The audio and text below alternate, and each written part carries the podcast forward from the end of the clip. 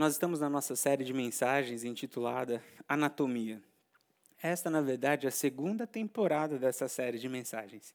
A primeira temporada nós fizemos uma anatomia da existência humana. Nessa segunda temporada nós estamos fazendo uma anatomia da existência da igreja. Estamos buscando encontrar a razão de ser da igreja. E essa é uma reflexão muito importante para os nossos dias e para nós, como povo de Deus, como igreja de Cristo. Entender quem nós somos e entender qual é a nossa função aqui na Terra. Eu falei na semana passada, mas apenas a título de revisão. O conceito de culto, o conceito de religião, o conceito de oração existia já no Antigo Testamento e nos tempos de Jesus. Mas Jesus, Deus, não escolheu nenhuma dessas palavras para falar sobre igreja. Ele escolheu uma outra palavra, igreja. Isso já nos ensina que igreja é muito mais do que culto, é muito mais do que religião, é muito mais do que um lugar, um templo. E o Senhor, para nos explicar sobre o que é igreja, ele usou alguns, algumas ilustrações, algumas figuras, alguns sinônimos, para que a gente pudesse olhar para aquelas realidades e pudéssemos aprender o que de fato é igreja. E dentre essas analogias que ele usou, ele trouxe a analogia de noiva, corpo, família, edifício e exército. Igreja é isso. Igreja é noiva de Cristo, igreja é corpo de Cristo, igreja é família de Cristo, igreja é edifício, igreja é exército. Na semana passada, a gente refletiu sobre o que significa ser a noiva de Cristo. E ali nós falamos sobre intimidade, fidelidade e santidade. Hoje nós vamos falar sobre corpo. Igreja é corpo de Cristo. E nós vamos buscar entender, à luz da palavra de Deus, o que isso diz sobre nós, povo de Deus, e o que isso diz sobre as nossas funções como corpo de Cristo aqui na terra. Para que possamos fazer essa, esse exercício de compreender uma analogia, primeiro passo que devemos dar é entender a figura que está sendo usada, o elemento que está sendo usado. Neste caso, o corpo. E eu trouxe aqui uma imagem que fala um pouco sobre as realidades que encontramos no nosso corpo. O nosso corpo é uma unidade diversa, uma unidade organizada e uma unidade tripla. Veja, o nosso corpo é uma unidade diversa. Nós temos membros, órgãos que são muito diferentes um do outro. Nós temos aspectos diferentes e funções diferentes. Mas o mais belo no nosso corpo é que, independente da forma, independente sua, da sua função, todas as partes, todos os órgãos são importantes, desde os órgãos vitais até os pelos que temos em nosso corpo. Tudo tem uma função, nada é por um acaso. E não apenas tem uma função, mas isso também tem uma importância crucial para a nossa existência. Desde os elementos que nos dão prazer, como por exemplo o nosso paladar, a língua, o saborear um alimento, isso é muito bom. Até aqueles elementos que nos fazem gritar de dor, como as nossas terminações nervosas. Tudo isso tem uma função. Tem um livro, até trouxe ele aqui para mostrar para os irmãos, chamado A Imagem e Semelhança de Deus uma analogia entre o corpo humano e o corpo de Cristo. Esse livro foi escrito por Philip Yancey e o Dr. Paul Brand. Uh, esses dois autores, eles fazem esse trabalho com maestria. Olhar para o corpo de Cristo e olhar para o corpo humano e ir descobrindo os paralelos que existem essas, entre essas duas realidades. Mas um dos exemplos que ele cita aqui é um trabalho que o Dr. Paul exerceu em, uma, em um leprosário. E eu não sei se os irmãos têm contato ou têm conhecimento sobre como era a situação dessa questão da lepra antigamente, mas um dos, uma das imagens que nós temos de pessoas leprosas é que as extremidades do corpo muitas vezes são amputadas nariz, orelha, mãos, pés. E uma das causas dessas amputações é pela perda da sensibilidade. Dr. Post narra um momento que ele estava dentro da clínica de, leprosa, de leprosos e de repente, um dos leprosos torceu o tornozelo. E pelo fato de não ter as terminações nervosas na extremidade do corpo, ele não sentiu essa torção no pé. E ele continuou andando e com o pé torcido, e aquilo foi quebrando, quebrando, gerou uma fratura exposta e teve que amputar o pé. Ele narra outros, outras, outros momentos que clientes que tinham, é, pacientes que tinham recebido alta, voltado para casa, por não ter tido os devidos cuidados, dormindo, bateu a mão numa numa lamparina, a lamparina caiu no rosto e, por não ter a sensibilidade nervosa, aquilo ficou queimando a noite inteira e queimou o rosto inteiro. Veja, até essas terminações nervosas tem a sua função. Quando nós olhamos para o corpo, nós vemos exatamente isso. O nosso corpo é uma unidade diversa, e dentro dessa realidade de unidade diversa, nós temos aspectos diferentes, funções diferentes, mas tudo é importante no nosso corpo, desde aquilo que nos traz alegria até aquilo que nos faz gritar de dor. Além dessa unidade diversa, nós temos uma unidade organizada. O nosso corpo é bem organizado.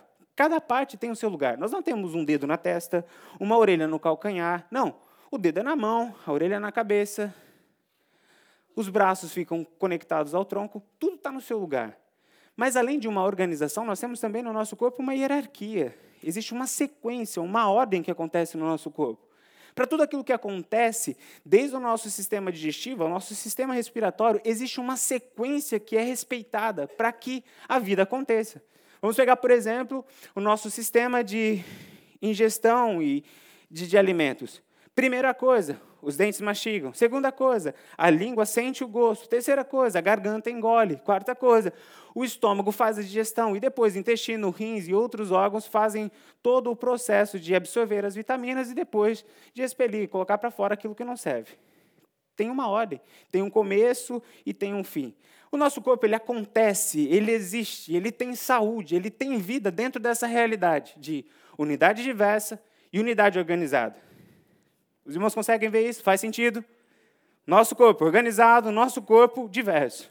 Para nós que somos cristãos e temos uma fé que também fala da nossa espiritualidade, existe um terceiro elemento sobre o nosso corpo, que o nosso corpo é a sede de uma unidade tripla. Nosso corpo é onde existe a realidade de corpo, alma e espírito. O nosso corpo é esta sede. Olhando para então essa figura do corpo, é exatamente isso que eu quero destacar. Existem muitos mais, muitos outros paralelos, o, como as páginas e a grossura deste livro falam só sobre essa analogia. Mas eu quero destacar apenas estes três aspectos: o aspecto da diversidade, da organização e dessa triplicidade na união. Quando nós olhamos para o nosso corpo humano, vemos isso. Mas quando nós olhamos para a igreja de Cristo, estes são aspectos também importantes. Veja o texto que quero usar para iniciar essa reflexão que está lá em 2 Coríntios, capítulo 12. 2, Coríntios capítulo 12, verso 27 diz o seguinte: Ora, vocês são o corpo de Cristo. E cada um de vocês, individualmente, é membro desse corpo. Aqui, de uma maneira muito clara, essa analogia é posta. Nós somos o corpo de Cristo. Nós somos a igreja. E cada um de nós é um membro do corpo de Cristo. Portanto, aquela história de você é a igreja é errado. Nós, você não é a igreja. Nós somos a igreja. Eu, individualmente, por mais que eu seja pastor, por mais que eu seja líder, por mais que eu tenha muito tempo de igreja, eu não sou igreja. Eu sou apenas um membro da igreja. E eu só vivo essa realidade de igreja na coletividade, quando juntos nós transformamos os inúmeros eus em um nós. Aí acontece a realidade da igreja. Nós somos a igreja de Cristo. E quando nós olhamos para a igreja de Cristo como corpo, Paulo, neste capítulo, vai falar sobre a realidade da diversidade. O corpo de Cristo, assim como o nosso corpo, também é uma unidade diversa. Veja o que a palavra de Deus diz de uma maneira muito clara em 2 Coríntios capítulo 12, verso 15, verso 21 e depois o verso 25.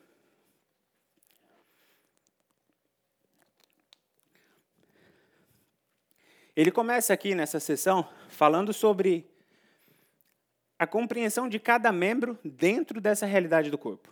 Se o pé disser, porque não sou mão, não pertenço ao corpo, nem por isso deixa de fazer parte do corpo. Verso 21. O olho não pode dizer à mão, não preciso de você. Nem a cabeça pode dizer aos pés, não preciso de vocês.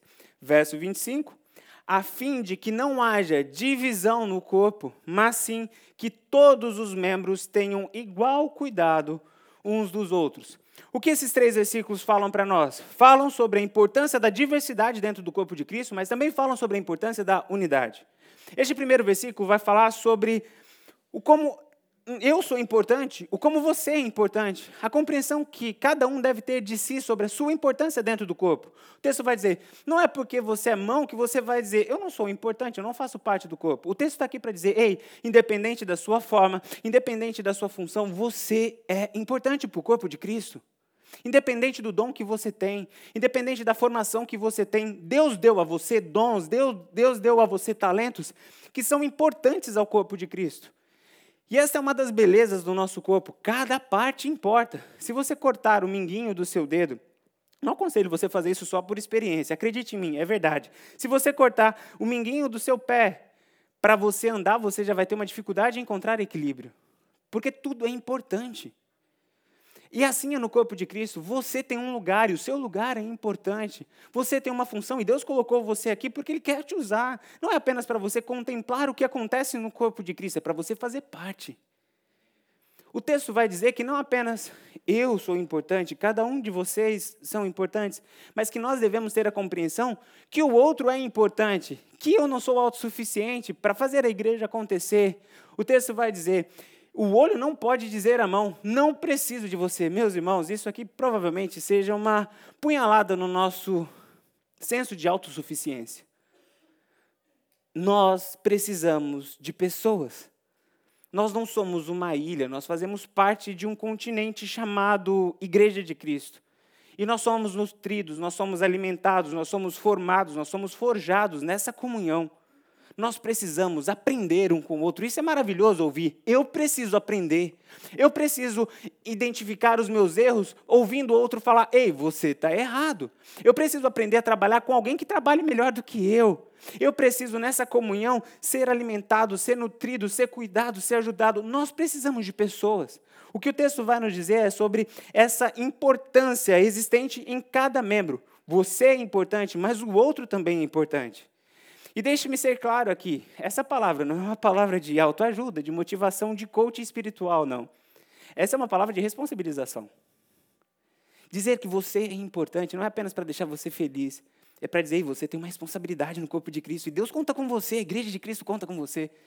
Dizer, ei, você precisa do outro, é para que você se abra para esse relacionamento. Não é uma palavra de motivação para você se sentir bem, mas é de responsabilização. Deixe-me contar um exemplo que vai deixar bem claro essa verdade de que todas as partes, todos os membros, todas as funções dentro do corpo de Cristo são importantes. Nós estávamos no período de pandemia. Era necessário fazer as inscrições online para o culto para que você pudesse estar aqui presencial, porque tínhamos um limite restrito de pessoas. Fiz o anúncio na internet, abrimos o sistema e as pessoas começaram a fazer as inscrições. Uma pessoa que estava na recepção, quando chegou uma pessoa ali, um visitante, Falou, qual é o seu nome? A pessoa falou, tal, tal, tal, tal. Falou, seu nome está aqui, você não pode entrar. Aí ela falou, não, mas eu vim para o batizado, é um batismo da minha, enfim, de um parente meu. E daí? Aí uma outra pessoa que estava do lado chegou, administrou a situação e contornou. Esse, esse, essa situação chegou até mim. Só que já chegou com a fala dessa visitante que disse para a pessoa que tinha sido batizado: eu nunca mais ponho o pé nesta igreja. Eu peguei o telefone, liguei para essa pessoa, tentando marcar um encontro para pedir desculpas e tudo mais. Não consegui. A única coisa que eu consegui foi falar com ela por telefone. Falei: olha, sou pastor da igreja. Eu quero pedir perdão para a irmã, porque isso não nos representa. Provavelmente aquela pessoa estava ah, em um dia ruim, mas nós vamos tratar isso eu quero pedir perdão, o que a gente pode fazer para reparar isso e tudo mais. Ela falou, pastor, eu amo a tua palavra, eu tenho muitos amigos, mas olha, tudo bem, mas assim, aquilo ali para mim foi demais. Eu só não fui embora naquela hora, porque a minha amiga muito querida, minha parente muito querida ia batizar. Mas se eu pudesse, eu tinha entrado no carro e ido embora. Veja, eu posso pregar bem, o Ministério Infantil pode trabalhar bem, os irmãos da, do som, do multimídia, do louvor pode trabalhar bem, mas uma pessoa que ficou responsável para pegar o nome, se ela falhou ali, compromete todo o trabalho do corpo. Infelizmente, essa pessoa que trabalha, que fez isso, a gente tentou trabalhar, cuidar e tudo mais, e ela não está mais conosco, mas não saiu por conta disso. Só para saber que não é ninguém que está aqui, ok? Mas por que eu estou dizendo isso? Todas as partes importam no corpo. Essa diversidade é importante, esse senso de nós estamos construindo isso junto, nós somos membros do corpo de Cristo, o que eu faço está salvando vidas, está transformando. Isso é importante para que eu e você tenhamos em mente como parte do corpo de Cristo, como membros do corpo de Cristo. A diversidade é importante, mas a unidade é importante. Por isso é unidade diversa. O texto está aqui para dizer isso. O verso, o final do verso vai nos deixar bem claro isso, o último verso 25, a fim de que não haja divisão no corpo, mas sim que todos os membros tenham igual cuidado uns pelos outros. Não haja divisão. A união é importante. Unidade na diversidade traz saúde e traz vida. Divisão na unidade traz enfermidade e traz morte. Embora diversidade e divisão tenham a mesma raiz semântica, a mesma raiz da palavra, na prática da caminhada da igreja, diversidade e divisão têm efeitos, consequências que são diametralmente opostas. A diversidade na unidade traz saúde e traz vida. A divisão na unidade traz enfermidade e morte. Uma igreja dividida morre. Membros separados do corpo ficam enfermos e morrem. Nós precisamos compreender que a unidade é importante, que nós precisamos estar juntos para que a vida aconteça em nós. Essa foi a figura que Deus usou por meio de Jesus. Igreja é corpo. E não tem como você imaginar um membro do corpo vivo fora do corpo. Quando o membro fica fora do corpo, ele morre. Ah, pastor, mas e caso de transplante? Bom, boa analogia. Boa reflexão. Existe transplante no corpo de Cristo. Só que existe transplante, pelo menos que eu consigo imaginar, trazer a memória e pesquisei, dois tipos de transplante. Existe o transplante entre vivos, uma pessoa saudável com órgãos saudáveis decide doar um dos seus órgãos para uma outra pessoa, para que este órgão seja bênção na vida de outra pessoa. Acontece assim, por exemplo, transplante de rins entre dois vivos. Mas existe um outro tipo de transplante, que é de uma pessoa morta para uma pessoa viva. E aí é estamos falando de um órgão bom que está saindo de um corpo morto para entrar em outro corpo vivo. Acredito que essa analogia se aplica ao corpo de Cristo. Deus faz transplantes em seu corpo. E às vezes ele vai pegar algumas pessoas que estão em um corpo saudável, em uma relação saudável, a pessoa está saudável e ele vai tirar essa pessoa e vai colocar em um outro contexto para abençoar o outro contexto. Isso vai acontecer às vezes por uma mudança de trabalho, Deus vai colocar você em um outro lugar, ou por um chamado para um outro ministério, para um outro campo. Isso vai acontecer. Essas mudanças acontecem. É verdade, isso faz parte do corpo de Cristo. Uma coisa eu posso dizer: essas mudanças acontecem, mas não na mesma proporção que o trânsito religioso acontece, porque esse negócio de ficar pulando de igreja em igreja virou um fenômeno social entre as igrejas, chamado de trânsito religioso. Existe sim a mudança de um lugar para o outro, Deus faz esses transplantes, mas é importante que a gente saiba que nós precisamos fincar raízes, nós precisamos ter um lugar para pertencer, para nos relacionar, para que a gente possa crescer, para que a gente possa dar fruto. Árvore sem raízes não cresce, árvore sem raízes não gera fruto. O transplante de um corpo morto para um corpo vivo Acontece também no corpo de Cristo. Existem realidades de igrejas mortas que o Senhor tira algumas pessoas e coloca em uma outra realidade de um corpo vivo. Igrejas que abandonaram a palavra, que abandonaram a seriedade na caminhada com Cristo, e o Senhor tentou, falou, veio por meio do seu Espírito, e a sua liderança e a sua membresia simplesmente transformou a casa que era para ser chamada casa de oração em um covil de salteadores. Existe, infelizmente, existe. E sim, Deus tira os membros que são verdadeiramente parte do corpo de Cristo, deste corpo que está morrendo e leva para um corpo vivo. Isso também existe no corpo de Cristo.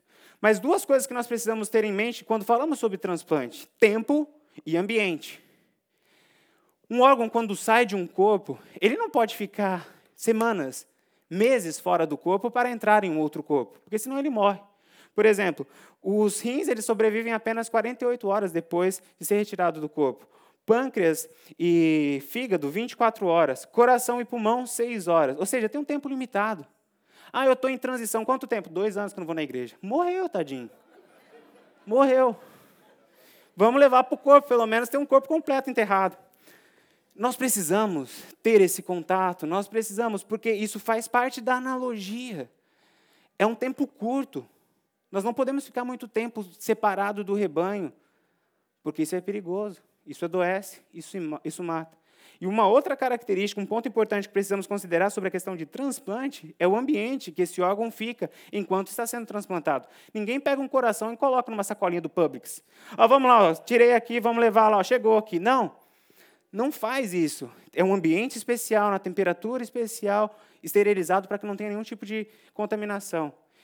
Muitas pessoas nessa transição não vão na igreja, mas vai no forró. Não vai na igreja, mas fica lá enchendo a cabeça com seriados do Netflix, com tudo aquilo que não presta, e vai se alimentando com tudo aquilo. É um órgão que está exposto numa sacolinha do Publix. É exatamente isso. Nós precisamos ter essa compreensão que nós somos membros do corpo de Cristo, é importante estar ligado. Acontece transição? Acontece, mas essa transição tem que ser um período curto, é, estamos chegando, estamos conhecendo, mas minha, o meu foco é fincar as raízes. E enquanto essa transição acontece, eu vou orando, eu vou pedindo direção de Deus, eu vou clamando ao Senhor qual é a igreja, qual é o povo que o Senhor quer me colocar. Quando nós pensamos sobre igreja de Cristo como corpo do Senhor, este é um ponto muito importante que nós não podemos ignorar. Nós somos corpo de Cristo, somos membros do corpo do Senhor, e para nós, para o Senhor, diversidade e unidade são importantes. Aqui eu quero trazer este ponto de reflexão para você. Como está a sua unidade? Como está a sua responsabilidade como um ser completamente diferente do outro, mas ao mesmo tempo importante para o corpo de Cristo? Você é importante. O Senhor conta com você, a missão de Cristo é, é, é sua também. Isso é corpo de Cristo, uma unidade diversa. O corpo de Cristo é também uma unidade organizada. Veja, quando nós olhamos para essa analogia, nós olhamos para o nosso corpo. O nosso corpo, existe a organização, como disse, e existe uma hierarquia no nosso corpo. Existe a cabeça, que é a central de comando. Se a cabeça padece, o corpo todo padece. Temos a espinha dorsal, a medula óssea, que é por onde todas as terminações nervosas que saem do cérebro vão dando comando para o corpo. É o que coloca o corpo de pé. E tem todos os órgãos e membros que estão do lado. Veja, olhamos para o nosso corpo, nós vemos tanto uma organização como também uma hierarquia. Quando nós olhamos para a palavra de Deus, veja o que Paulo nos diz nestes versos. Verso de capítulo 12, 30, 23, 24 e 28. E os membros que pensamos serem menos honrosos, tratamos com especial honra e os membros que em nós são indecorosos são tratados com decoro especial, enquanto os que em nós são decorosos não precisam ser tratados de maneira especial. Preste atenção nessa última parte deste verso.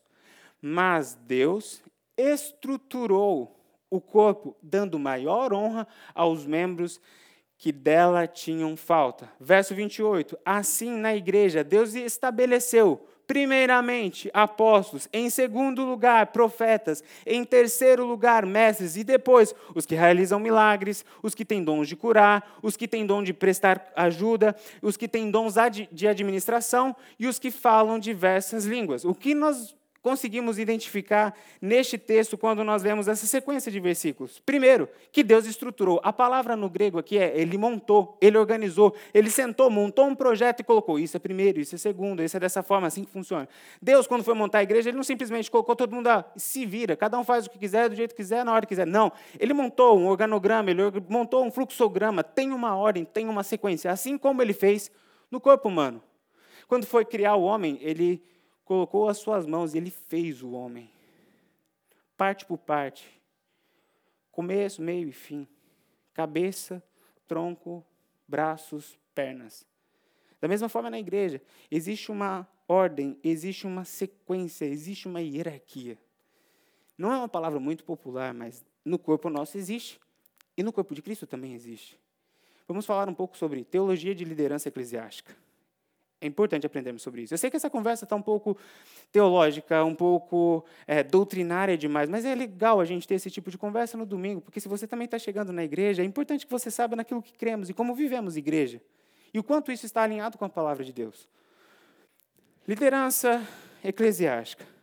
Quando nós olhamos para a palavra de Deus, nós descobrimos qual a hierarquia que o Senhor colocou. Primeiro, quem está em primeiro lugar na igreja? Quem é a cabeça da igreja? Cristo. Cristo é a cabeça da igreja. Emanuel, pastor Emanuel não é a cabeça de, da igreja. A cabeça da igreja é Cristo. Por isso que a gente abre a Bíblia e pergunta: Senhor, o que tu queres de nós? Por isso que quando nós temos qualquer tipo de decisão a tomar, começamos as nossas reuniões de joelhos. Por isso que vamos, quando vamos tomar a decisão de ir ou não ir, fazer ou não fazer, primeira pergunta que fazemos é: isso inflige algum valor, algum princípio, alguma verdade bíblica? Se inflige, não. Se abençoa, se faz avançar a vontade de Deus, vamos à frente. Por quê? Porque Cristo é a cabeça. Mas depois o texto vai dizer de uma maneira muito clara que ele colocou, e aqui ele vem com uma palavra de sequência. Primeiramente, apóstolos. Em segundo lugar, profetas. Em terceiro lugar, mestres. E depois ele segue a sequência. Quando nós lemos apóstolos, apóstolos aqui, podemos entender pastores, aqueles que cuidavam da igreja, que lideravam a igreja. Quando lemos aqui profetas, não é aqueles que ficam fazendo profetadas, mas é aqueles que se posicionam para denunciar os pecados, os erros do povo. E quando nós lemos aqui mestres, aqueles que têm o dom de ensinar, de corrigir, de edificar, solidificar por meio do ensino. Existe essa hierarquia, existe a cabeça, mas existe essa espinha dorsal com todas essas terminações nervosas que vão fazer com que este pensamento do Pai seja também espalhado. É lógico, existe o sacerdócio universal, nós temos liberdade ao nosso Deus, mas quando falamos sobre igreja, isso é Novo Testamento, isso é Paulo escrevendo, e isso está na Bíblia. Deixe-me dizer uma coisa importante para os irmãos. Aos olhos de Cristo, aos olhos de Deus, o fundador da igreja, pastor, não é funcionário da igreja. Pastor é servo de Deus que serve a igreja como líder. As igrejas que tratam seus pastores como funcionários estão fadadas ao caos. E as igrejas que tratam seus pastores como líderes e honram seus líderes estão agindo segundo o coração de Deus. Deixe-me deixar uma coisa muito clara. Deixe-me deixar uma coisa muito clara. Eu estou falando isso não para dar indireta em ninguém, nem porque eu estou me sentindo como alguém desonrado aqui. Muito pelo contrário. Eu sou grato a Deus por poder tratar este tema neste momento que estamos vivendo. Porque, de fato, eu me sinto muito honrado como pastor dessa igreja. Eu me sinto honrado pela diretoria, pelos diáconos, pelos líderes de ministério, pelo povo. Eu, de fato, me sinto honrado, amado não apenas eu, minha família, Jéssica e Josh, eu consigo ver isso nas palavras, nos olhares, no cuidado, no carinho. Portanto, quando trago essa palavra aqui sobre a, a liderança da igreja, que nós precisamos compreender isso, não é com o intuito de dar indireta, porque estamos maus, precisamos arrumar isso. Não. De fato, eu vejo a New Hope como uma igreja que honra a sua liderança, e eu sou grato a Deus por isso. Mas eu estou trazendo essa palavra aqui, em primeiro lugar, porque é Deus que colocou em nosso coração para a gente refletir, para entender o que é igreja. E neste, nessa perspectiva, o objetivo de tratar essa, esse princípio aqui é, em primeiro lugar, para solidificar fundamentos para que, se algum dia o inimigo se levantar para tentar dividir, separar essa igreja, para que essa estaca sobre liderança, sobre honrar líderes, esteja bem firmada, que nós, como igreja de Cristo, temos essa compreensão que o corpo de Cristo é uma unidade organizada, que tem sim essa realidade de liderança que foi estabelecida por Deus. Primeiro ponto é estabelecer isso para que a gente não entre em caos, porque todas as vezes que uma, uma, um agrupamento, um ajuntamento do Senhor começa a se voltar, a se levantar contra a liderança, o caos é instaurado. A gente vê isso lá no Antigo Testamento, quando Moisés estava liderando o povo, o povo começa num processo de reclamação, um processo de rebelião, maldição veio para a vida do povo. Quando a gente olha para a igreja de Cristo, quando começa todo esse processo também de se levantar contra a, a realidade das, das lideranças estabelecidas por Deus, também vemos essa realidade. Isso aqui é simplesmente para estabelecer princípios, fundamentos que estão na palavra de Deus. Liderança é algo estabelecido por Deus. A palavra de Deus nos diz que toda liderança foi estabelecida por Deus. Ponto. Primeiro ponto disso é estabelecer e solidificar esse fundamento. A segunda é expandir. Uma vez que compreendemos que este é um princípio bíblico de Deus, uma vez que nós praticamos a honra a Deus, que é o nosso maior líder, e também expandimos isso à liderança pastoral, nós, como igreja, também temos de honrar a liderança que o Senhor colocou em nosso meio. Nós temos em nossa igreja os diáconos, nós temos em nossa igreja os líderes de ministério, nós temos em nossa igreja a diretoria. Todos estes líderes foram colocados por Deus. E nós, como igreja, temos a responsabilidade de honrar estes líderes. E veja, lembrando do princípio de organização, cada um destes líderes não estão aqui para fazer a vontade de todo mundo, para agradar todo mundo. Não. Às vezes eles vão fazer coisas que não são populares, porque o, o, a função deles não é agradar as pessoas, mas a função deles é agradar a cabeça, que é Cristo. Eles prestam contas a mim como líder, e eu e eles prestamos contas a Deus, que é a cabeça. É assim que funciona o corpo de Cristo. Se nós formos ficar tentando agradar todo mundo, a gente vai virar um caos. Mas se nós respeitarmos e entendermos esse princípio de liderança, nós conseguimos crescer, avançar e ter saúde e vida. Cai sobre nós, sobre os nossos ombros, líderes, a responsabilidade de liderar bem. Liderar bem está relacionado à questão espiritual, questão de santidade e também a questão funcional. Fazer bem o que temos de fazer. Essa é a responsabilidade. Por isso que a palavra de Deus diz: digno de dupla honra é aqueles que lideram bem, aqueles que fazem bem, cumprem bem a responsabilidade. Sobre nós cai este peso, cai essa responsabilidade sobre os nossos ombros. Mas eu sei que, provavelmente, ao ouvir uma palavra como essa, muitos questionamentos podem surgir na sua mente. Como, por exemplo, pastor, eu já, já vivenciei esse princípio, não deu muito certo. Porque eu honrei um líder que não foi bênção, que não liderou bem, que não levou a sério. Por isso, eu não consigo mais. Deixe-me usar uma outra analogia para ajudar a gente nessa reflexão. Imagine que você está com uma enfermidade muito séria e que, de fato, você precisa de um profissional de saúde para te ajudar, porque senão você vai morrer. E você vai num médico. E você chega no médico, esse médico é um relaxado não olha para você direito, não te ouve direito, não pede exame, e no final das contas faz uma receita de um Tylenol para você. Foi um mau médico. Pergunta: você não vai procurar um outro médico? Médico todos não prestam? Não, o que a gente vai fazer? Este não presta, mas eu vou procurar um que presta. Por quê? Porque eu preciso disso. Este princípio da liderança está relacionado à sua vida. Você só vai conseguir ser um bom líder dentro da sua casa, como mãe, como pai, como um profissional, se você for um bom liderado. Você só vai conseguir entender e praticar este princípio em todas as relações se você primeiro entender e vivenciar esse princípio no corpo de Cristo. O corpo de Cristo é uma realidade de unidade organizada. Por isso que a palavra de Deus vai dizer que no corpo de Cristo tudo tem que ser feito com ordem e decência. Essa é uma palavra para colocar no nosso coração essa compreensão. Esse ajuntamento tem uma cabeça chamada Cristo e tem uma liderança estabelecida pelo Senhor. Isso não quer dizer que você não pode dar opinião, isso não quer dizer que você não pode sentar, conversar, sugerir, votar. Pode. Mas a questão é, no caminhar com esses líderes, honre-os. No jeito que fala, no jeito que olha, sobre o que fala quando está longe. Porque lembre, por meio da sua boca pode sair vida como pode ser maldição. Pode sair cura, como pode sair enfermidade. Pode sair união, como também divisão. E não apenas isso. Na sua caminhada, quando alguma coisa chegar para ser decidido, para acontecer uma direção, se não infligir um princípio bíblico, se for uma, simplesmente uma questão do seu gosto, sabe, se permita ser liderado. Se permita ser liderado. Porque isso pode ser uma direção de Deus para a tua vida, para fazer algo de um jeito que você nunca imaginou, para trazer uma bênção que você nunca esperou receber.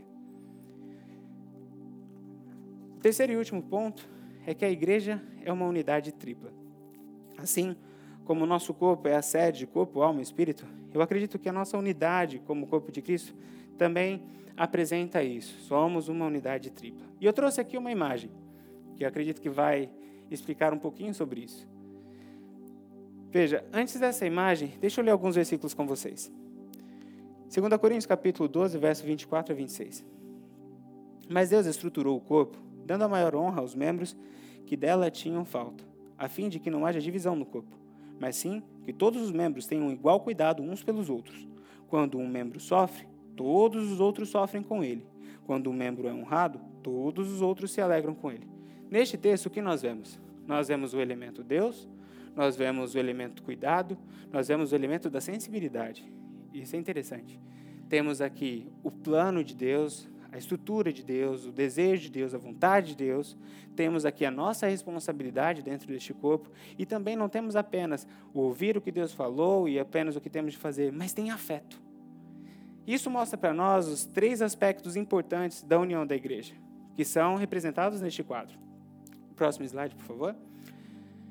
Em uma união da igreja, estes três pontos são importantes: uma união teológica, uma união missional e uma união afetiva. Sabe aquela pergunta: como é que eu faço para saber se esse é o meu lugar? Essas são as três áreas que você precisa identificar.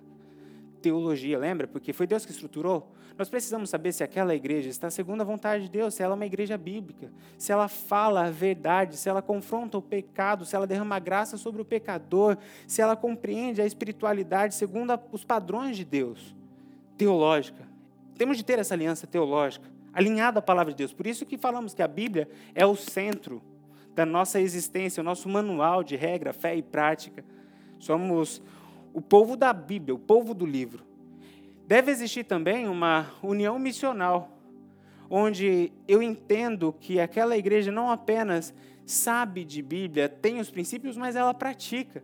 E ela é também um ambiente onde eu coloco os meus dons para servir e também sou abençoado e servido pelos dons dos outros. Uma união missional. E depois uma união afetiva. Eu me relaciono, eu amo, sou amado, eu sorrio, eu choro, a minha história se entrelaça. Quando esses três elementos estão juntos, nós temos aqui a união tripla. A união do corpo perfeita que o Senhor planejou para nós. Mas é importante que nós tomemos o cuidado de, nessa caminhada, cuidar de todas essas áreas. Porque elas, de uma maneira separada, não é o plano de Deus. Veja o próximo slide. Se nós nos aliançarmos a uma igreja, ou buscarmos praticar apenas essa comunhão teológica, nós nos tornamos consumidores. É apenas sentar para aprender, para ouvir, para conhecer mais. Se vamos apenas para a questão missional, vou na igreja apenas para servir, para trabalhar, temos uma comunhão, uma intimidade superficial, é do trabalho. É mais ou menos o que acontece na nossa caminhada de trabalho com o cliente e funcionário. Se temos uma comunhão apenas afetiva, ela é emocional, ela vai durar até eu, o outro pisar no meu calo. Estava tudo bem, mas ele falou daquele jeito, acabou a comunhão. Ela é emocional. Eu fico aqui até eu me sentir bem. Comecei a me sentir mal, acabou a comunhão. Quando nós temos uma comunhão apenas teológica e afetiva, isso gera estagnação. É apenas eu vou conhecer e vou enjoy o get together. Apenas isso, eu vou sentir, vou estar junto, vou ficar feliz nessa comunhão, mas isso gera estagnação, isso não gera, não gera crescimento. Se eu tenho uma comunhão apenas afetiva e missional, temos uma relação utilitarista. Eu fico aqui até me sentir bem e uso todo esse trabalho como um meio terapêutico, ou porque eu fico bem na foto, quando eu posto lá no Facebook, estou fazendo um voluntariado. É uma relação superficial e utilitarista. E quando eu tenho uma comunhão apenas teológica e missional, ela é fria. Eu só sento aqui para aprender, para trabalhar, mas eu não conecto a minha vida com outras pessoas. Agora, quando esses três elementos se unem, teologia, missão e afetividade, nós temos o plano de Deus acontecendo. E vivenciamos aquilo que o Senhor planejou para mim e para você. Andamos segundo os caminhos do Senhor, cumprimos a nossa missão na terra e ao mesmo tempo somos tocados e tocamos vida. Esse é o plano de Deus. Quando a gente vai para essa área, próximo slide, por favor sabendo que somos um corpo, nós precisamos nos alimentar. A força de um corpo está nessa seriedade, levar a sério a nossa alimentação, o comer da palavra de Deus, o dedicar tempo para ouvir o que o Senhor tem a dizer para nós, isso é importante. Nós precisamos conhecer o nosso Deus na intimidade. Somos corpo, o corpo que não se alimenta morre. Quando nós falamos de missão, nós temos que servir. Corpo que não se exercita se atrofia.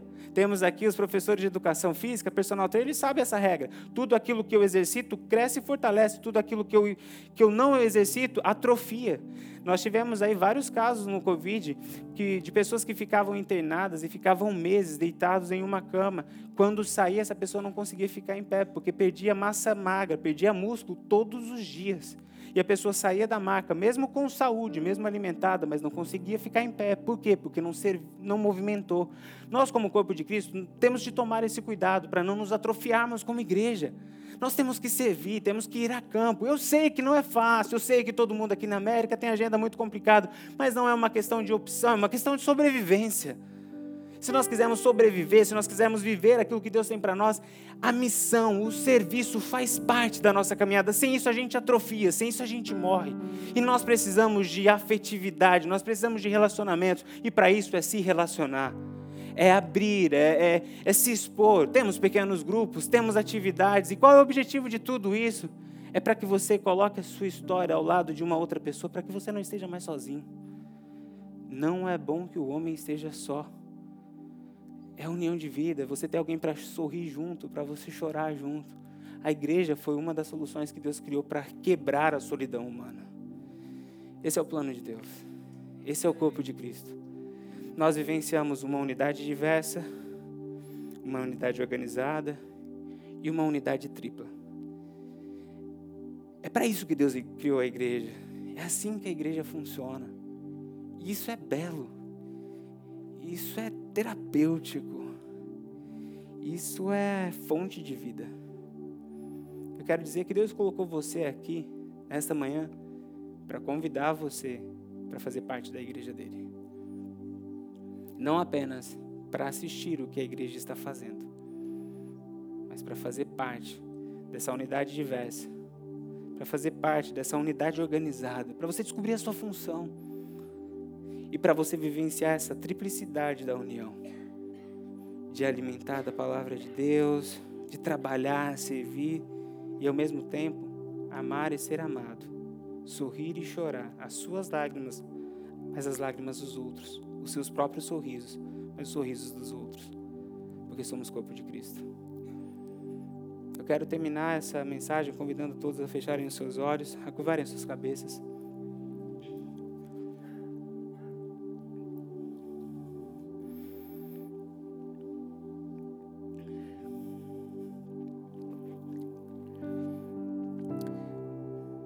Pare por um momento e pense: como está a sua vida com Deus? Como está a sua vida na igreja de Cristo? Como você tem vivenciado isso? Pode ser que você está chegando agora para toda essa história de cristianismo, de igreja, e tudo isso é muito novo para você. Mas você foi tocado por essa mensagem. Você quer vivenciar isso. Você quer ser cuidado, você quer cuidar, você quer vivenciar essa realidade de ter Deus agindo através da sua vida, você quer romper a solidão. Essa manhã é Deus dizendo: Você é bem-vindo na minha família. Em, na casa do Pai é um lugar para você. No corpo de Cristo é um lugar para você. Você foi escolhido, perdoado. Você é aquilo que Deus diz que você é. Deus está te chamando para ser membro do corpo de Cristo. Pode ser que a sua situação seja outra. Que você já entregou sua vida para Jesus, que você já caminha com a igreja de Cristo, mas que você quer dar passos de uma maneira consciente, sólida, forte nessa direção, de se disponibilizar para servir de verdade, se conectar com o corpo de Cristo de verdade para fazer parte dessa estrutura que Deus criou, para assumir a sua responsabilidade, para que Deus te use para curar, para abençoar, para trazer vida. Independente de qual for a sua decisão, seja para entrar no corpo de Cristo, seja para vivenciar de uma maneira plena e ainda mais verdadeira e intensa a realidade do corpo de Cristo, eu quero orar por você. E se esse é o desejo do seu coração, Coloque-se em pé e eu vou orar pela tua vida. Alguém nessa manhã? Coloque-se em pé, eu vou orar por você. Amém. Glória a Deus por sua vida. Glória a Deus. Glória a Deus. Glória a Deus. Glória a Deus por sua vida. Glória a Deus por sua vida. Glória a Deus por sua vida. Glória a Deus por sua vida. Glória a Deus por sua vida. Há mais alguém? Glória a Deus por sua vida. Há mais alguém? Glória a Deus por sua vida. Glória a Deus por sua vida. Há mais alguém? Este é o primeiro passo. É um passo de ousadia, de fé, de posicionamento diante de Deus e dos homens. Mesmo que todos estão com os olhos fechados, cabeça curvada, mas isso é o primeiro passo de uma mudança radical que vai acontecer na sua vida. Glória a Deus por sua vida. Há mais alguém? Você está aí na sua casa assistindo esse culto, essa mensagem, é para você também esse convite. Se posicione diante de Deus, fala: Senhor, eu quero vivenciar isso, esse teu plano, fazer parte do corpo de Cristo. Se você estiver na sua casa e esse é o desejo do teu coração, também coloque-se de pé e ore ao Senhor neste momento. Eu vou estar orando por você. Há mais alguém aqui? Senhor, nosso Deus e nosso Pai. Neste momento, eu agradeço ao Senhor pela tua palavra. Agradeço pelo teu Espírito que está entre nós e está em nós. Pai, neste momento, quando vejo pessoas se levantando, respondendo a tua palavra, eu vejo um milagre acontecendo, Pai. E neste momento a minha oração é para que o Senhor venha com o teu Santo Espírito, ouvir cada oração, cada resposta que está sendo dada ao Senhor. Pai, o Senhor sabe a fome que está sendo despertada em cada um por te servir mais por vivenciar essa realidade do corpo de Cristo. E eu peço para que o Senhor venha conduzir essas vidas, para que eles possam saciar essa fome, essa sede no Senhor, ó Pai. Em nome de Jesus, abençoe as nossas vidas como igreja, como corpo do Senhor, para recebê-los, para ajudá-los nessa caminhada de descobrir as suas funções, o seu lugar dentro do corpo de Cristo. Mas eu peço para que o Senhor use cada um destes meus irmãos e irmãs como as suas mãos aqui na terra como seus olhos aqui na terra, como seus ouvidos aqui na terra, que eles, ao entrarem em seus trabalhos, em sua família, que eles possam representar o corpo de Cristo onde quer que eles forem, ó Pai. Em nome de Jesus, dê a eles a sabedoria, dê a eles o discernimento, dê a eles a autoridade vinda do Espírito do Senhor, ó Pai, para cumprir a missão que o Senhor tem para eles, ó Pai. Este ato de colocar-se de pé, ó Pai, é um ato de de responsabilidade, é um ato de pacto com o Senhor, ó Pai. E a minha oração é para que isso gere uma mudança significativa, Pai. Que as histórias destes meus irmãos e irmãs sejam divididas entre antes deste dia e depois deste dia, ó Pai. Que haja transformação, que haja cura, que haja libertação através da vida deles. Que eles sejam instrumentos aqui na terra, que eles sejam sal da terra e luz do mundo, que eles sejam como que discípulos do Senhor a levar o teu nome, a engrandecer o teu nome aqui na terra, Pai. Nós pedimos a sua bênção sobre a vida de cada um destes irmãos e irmãs, em nome de Jesus. Amém.